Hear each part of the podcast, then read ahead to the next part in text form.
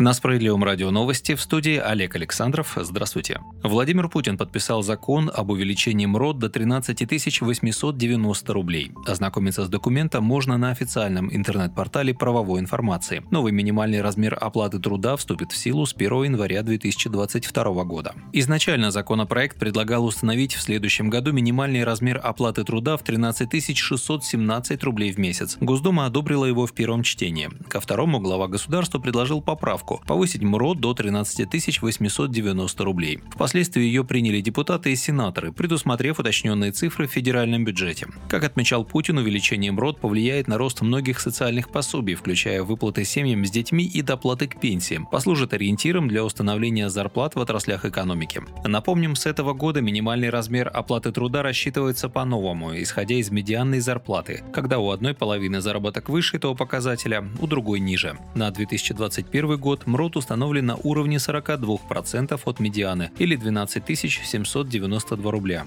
Таким образом, минимальная зарплата вырастет после новогодних праздников на 1098 рублей. Россия может признать республики Донбасса, чтобы защитить их от Украины. Глава парламентских социалистов Сергей Миронов считает, что Киев готовится к военной авантюре, и в этих условиях Россия может признать республики Донбасса, чтобы спасти их от украинской агрессии. Лидер «Справедливой России за правду» напомнил, что энергетический сектор и экономика Украины умирают. Это обстоятельство будет толкать Киев к военным авантюрам, пресечь которые Москва может уже сейчас. Признание независимости Донецка и Луганска поставит Киев в новые военно-политические условия, в которых которых Украина уже не решится на военную агрессию. Наша партия уже признала независимость ДНР и ЛНР, призывая сделать это руководство России. Сейчас это может предотвратить войну, написал политик в своем телеграм-канале. Сбербанк во второй раз за месяц повысил ставки по ипотеке. Минимальная ставка квартир в новостройках и на вторичном рынке теперь по обеим программам составляет 9,3%. В то же время крупнейший российский банк снизил ставку по льготной программе на новостройки до 5,85%. Повысились также ставки на рефинансирование ипотеки до 9,6%, строительство жилого дома на 9,9%, покупку загородной недвижимости до 9,3%, 0,3%, гаража и машиноместа до 10,1%, ставка по военной ипотеке выросла до 8,9%. Последний раз банк повышал ипотечные ставки три недели назад, 15 ноября. РБК указывает, представитель банка после первого повышения ставок в этом году пояснял, что изменения связаны с ужесточением денежно-кредитной политики Центрального банка и повышением ключевой ставки. Однако эксперты видят в этом некое лукавство. По словам директора по банковским рейтингам эксперт РА Ивана Уклеина, ипотечные ставки менее чувствительны к краткосрочным колебаниям ключевой ставки, чем ставки по потребительским кредитам. Старший кредитный эксперт Moody's Ольга Ульянова отмечала, что банки повышают ипотечные ставки из-за роста стоимости фондирования. Добавим, ставки по ипотеке в ноябре повышали и другие коммерческие банки, в их числе Росбанк, Альфа-банк, ПСБ, ВТБ и другие.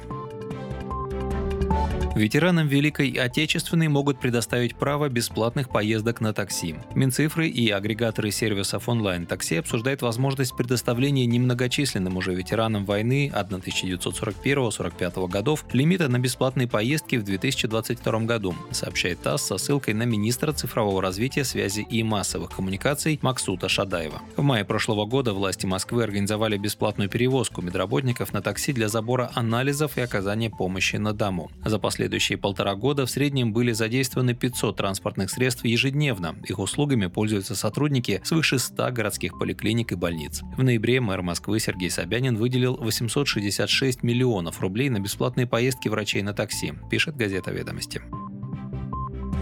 В Госдуме сравнили рэпера Оксимирона с поэтами Серебряного века. Первый зампред Комитета Госдумы по культуре от партии «Справедливая Россия», заслуженная артистка РСФСР Елена Дропека, сравнила исполнителя песен Оксимирона, его настоящее имя Мирон Федоров, с поэтами Серебряного века. Она подчеркнула, что в новом альбоме рэпера нашлись вещи, которые ей понравились, однако были моменты, с которыми она не могла согласиться по идеологии. У него есть безусловное достоинство, он очень литературно грамотен, он талантлив. Я слышала такое же, это начало 20 20 века, Семен Кирсанов, Хлебников, даже Маяковский. Это все из этой серии. Только тогда это было без аккомпанемента, сказала Дропека. Релиз альбома Оксимирона «Смутное время» состоялся вечером 1 декабря. За первые несколько часов пользователи сети послушали композиции несколько миллионов раз. Послушали музыканты в Следственном комитете. Там заявили, что проверят Оксимирона на экстремизм.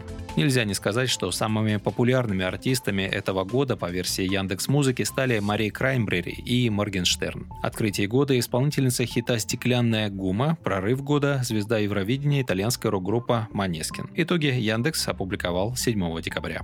Вы слушали новости. Оставайтесь на Справедливом радио. Будьте в курсе событий.